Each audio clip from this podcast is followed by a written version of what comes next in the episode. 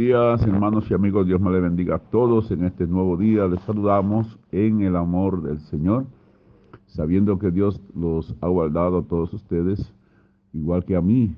Pues damos gracias al ver un nuevo día y saber que tenemos el cuidado del Señor, que es lo más grande y lo más precioso que una persona pueda tener.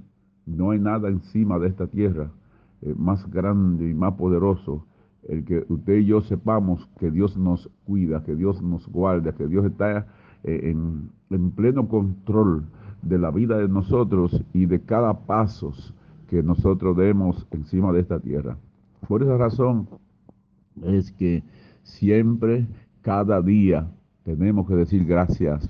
Gracias Señor por la vida, gracias Señor por este nuevo día. Gracias por mi vida cristiana, gracias por mi, mi esposa, mis hijos, mis nietos, mi vecino, eh, todo a mi alrededor. Gracias por el cuidado, gracias por el aire que respiramos, por todo, hermanos y hermanas.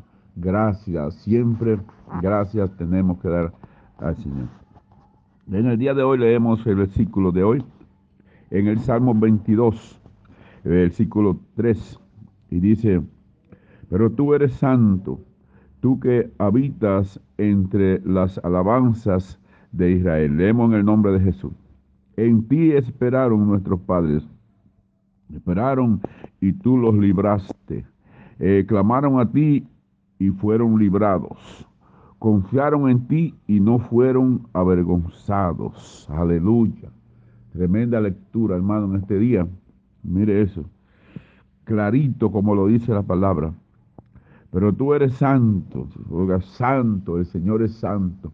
Y por eso usted y yo tenemos que pensar en ser santo y, buscar la forma, la manera, qué hay que hacer para ser santo. Porque la Biblia dice en el libro de Hebreo que sin santidad nadie verá al Señor.